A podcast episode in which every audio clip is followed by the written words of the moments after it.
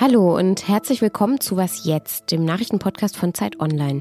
Es ist Mittwoch, der 8. November und heute schauen wir mal ins Westjordanland, denn dieser Landstreifen östlich von Jerusalem blieb bei uns ein bisschen unter dem Radar in den letzten Wochen. Er spielt aber eine zentrale Rolle im aktuellen Krieg zwischen Israel und der Hamas. Außerdem sprechen wir darüber, warum es eigentlich so schleppend voranging mit der Aufarbeitung der Missbrauchsfälle in der katholischen Kirche und ich kann schon mal verraten, da hat jemand wirklich erfolgreiche Lobbyarbeit bei der Bundeskanzlerin gemacht. Mein Name ist Simon Gaul und jetzt kommen erstmal unsere Nachrichten. Ich bin Matthias Peer. Guten Morgen. Israelische Bodentruppen sind nach eigenen Angaben tief in die Stadt Gaza vorgedrungen. Man übe großen Druck auf die dort herrschende Hamas aus, teilte die Armee mit. Insgesamt hat Israel seit Kriegsbeginn dem Militär zufolge mehr als 14.000 Ziele im Gazastreifen angegriffen. Die militärische Auseinandersetzung ist zentrales Thema des G7-Außenministertreffens in Tokio. In ihrer Abschlusserklärung wollen sich die Teilnehmer laut Delegationskreisen für mehr humanitäre Hilfe für die palästinensische Zivilbevölkerung aussprechen. Die EU-Kommission stellt heute ihren jährlichen Erweiterungsbericht vor. Erwartet wird, dass sie den Mitgliedsländern empfiehlt, Beitrittsverhandlungen mit der Ukraine und dem Nachbarland Moldau aufzunehmen. Der ukrainische Präsident Volodymyr Zelensky hat sich bereits sehr zuversichtlich gezeigt. In seiner täglichen Videobotschaft hat er von einer historischen Entscheidung gesprochen. Über die Frage, ob sie der Empfehlung der EU-Kommission folgen, wollen die 27 EU-Mitglieder bei einem Gipfel Mitte Dezember beraten. Redaktionsschluss für diesen Podcast ist 5 Uhr.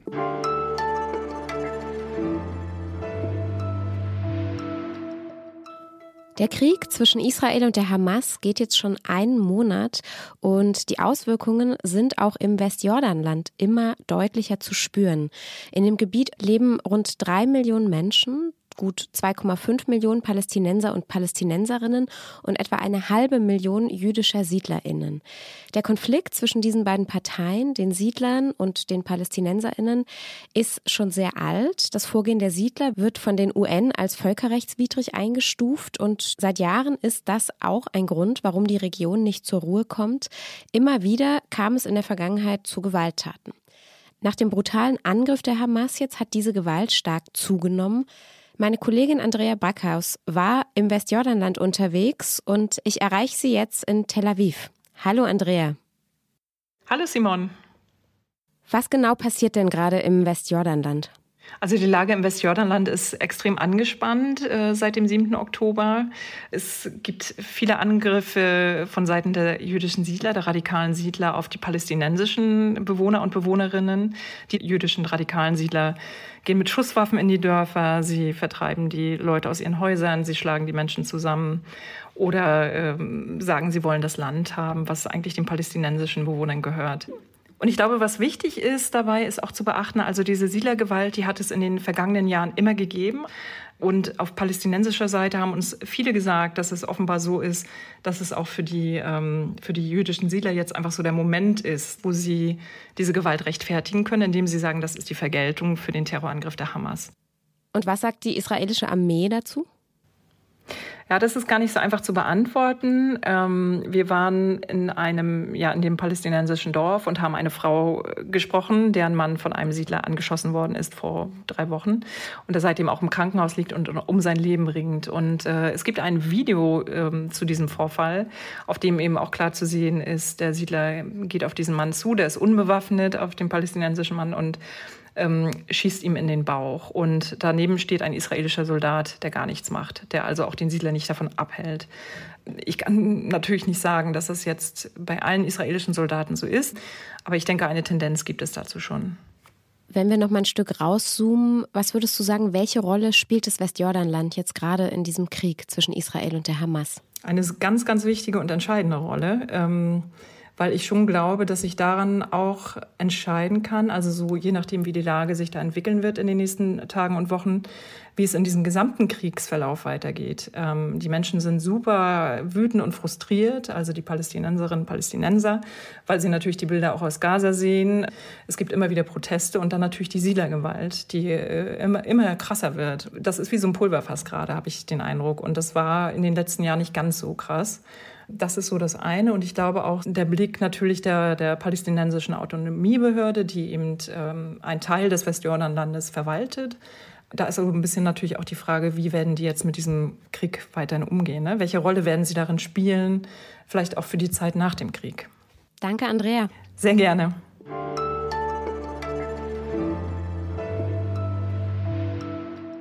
Und sonst so? Wann waren Sie, liebe Hörerinnen und Hörer, denn zuletzt im Kino?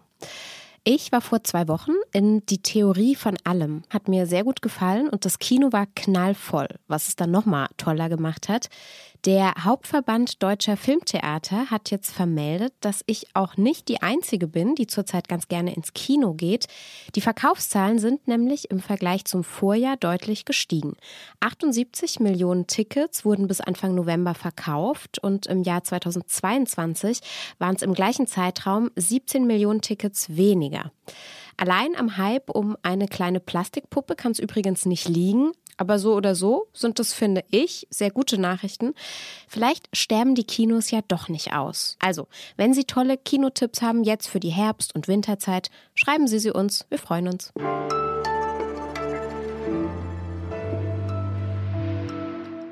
2010 haben ehemalige Schüler des Berliner Canisius-Kollegs öffentlich gemacht, dass sie jahrelang sexuell missbraucht worden sind. Damit kam ein Riesenskandal ins Rollen, der Missbrauch in der katholischen Kirche. Immer mehr Opfer haben sich daraufhin getraut, ihre Geschichten zu erzählen. Nur die Aufarbeitung lief über all die Jahre, sagen wir mal, sehr schleppend. Woran liegt das eigentlich? Meine Kollegen von Zeit, Christ und Welt haben eine große Recherche angestoßen und haben nochmal rekonstruiert, was damals vor 13 Jahren eigentlich passierte. Und darüber spreche ich jetzt mit Georg Löwisch, Chefredakteur von Christ und Welt. Hallo Georg. Hallo Simon. Ihr seid bei eurer Recherche auf einen großen Namen gestoßen, Robert Zollitsch. Wer ist denn dieser Mann und welche Rolle spielte er damals? Robert Zollitsch ist heute 85 Jahre alt und Rentner, aber als der Missbrauchsskandal der katholischen Kirche in Deutschland 2010 publik wird, ist er noch ein sehr mächtiger Mann. Erzbischof von Freiburg und Vorsitzender der Deutschen Bischofskonferenz. Äh, damals gibt er sich bescheiden, also er trägt ähm, oft Baskenmütze statt dem großen äh, Bischofshut. Er hat es eigentlich nicht nötig, laut zu werden, denn der sieht sich damals in einer Liga mit der Kanzlerin. Er gilt damals als kirchenpolitisch liberal, als seriöser Finanzer. Und das sind ideale Voraussetzungen dafür, dass er ein oberster Lobbyist seiner Kirche sein kann, die damals ja noch 25 Millionen Mitglieder hatte, also viel mehr als heute. Und all das macht ihn zu einem Berliner Player erster Ordnung, aber wie man heute auch weiß, zu einem Täuscher in der ersten Reihe.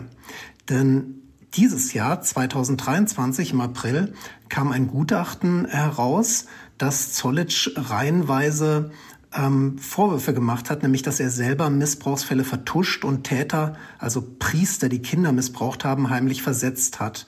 Und wir haben uns jetzt gefragt, was passiert, wenn einer die Aufarbeitung organisieren soll, der selber ein trickreicher Vertuscher war? Und was hatte das eigentlich für einen Einfluss auf die Politik? Und was war der Einfluss?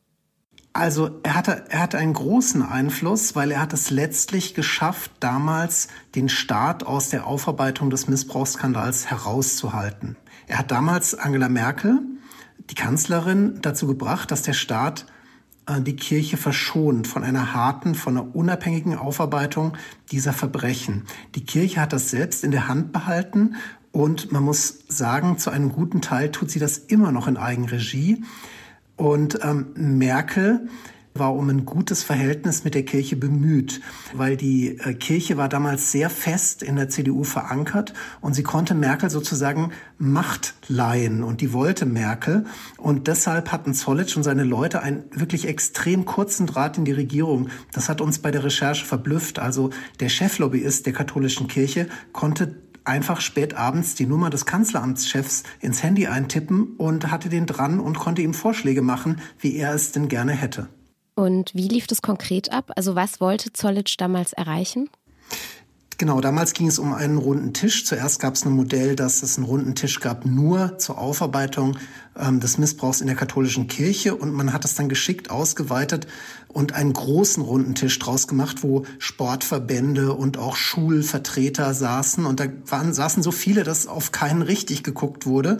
Und herauskam, dass äh, die Institutionen das ähm, alleine machen können, dass der Staat sich da ziemlich stark raushält. Und tja, dass sich eine Institution wo ja die Verantwortlichen auch noch ähm, in der heutigen Zeit äh, dabei sind oder Kontakte haben zu den aktuellen Verantwortlichen, dass die sich selber aufklären dürfen, das ist eben leider falsch und daran äh, krankt äh, diese ganze äh, Geschichte eben immer noch.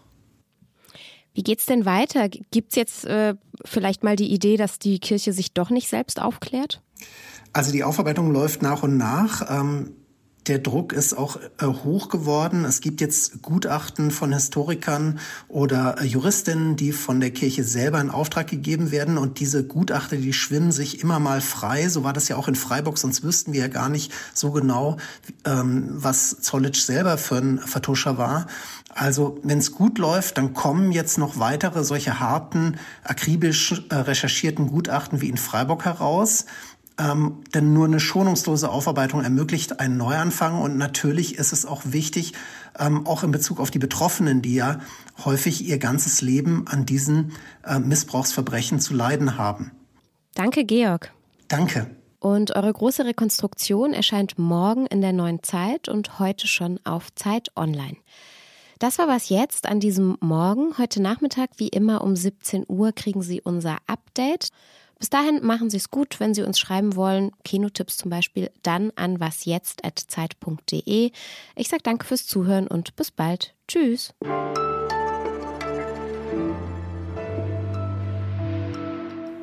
Ey, es ist so kompliziert. Ich habe auch das Gefühl, man kann. Oh, oh, oh. oh. Ich habe gerade so, während wir sprachen, schon gedacht, so eigentlich ja? müsste ich dich mal zu Ileana schicken, dass du mal eine Stunde über das Westjordanland im Politikteil redest. Ja, da ist so viel zu sagen.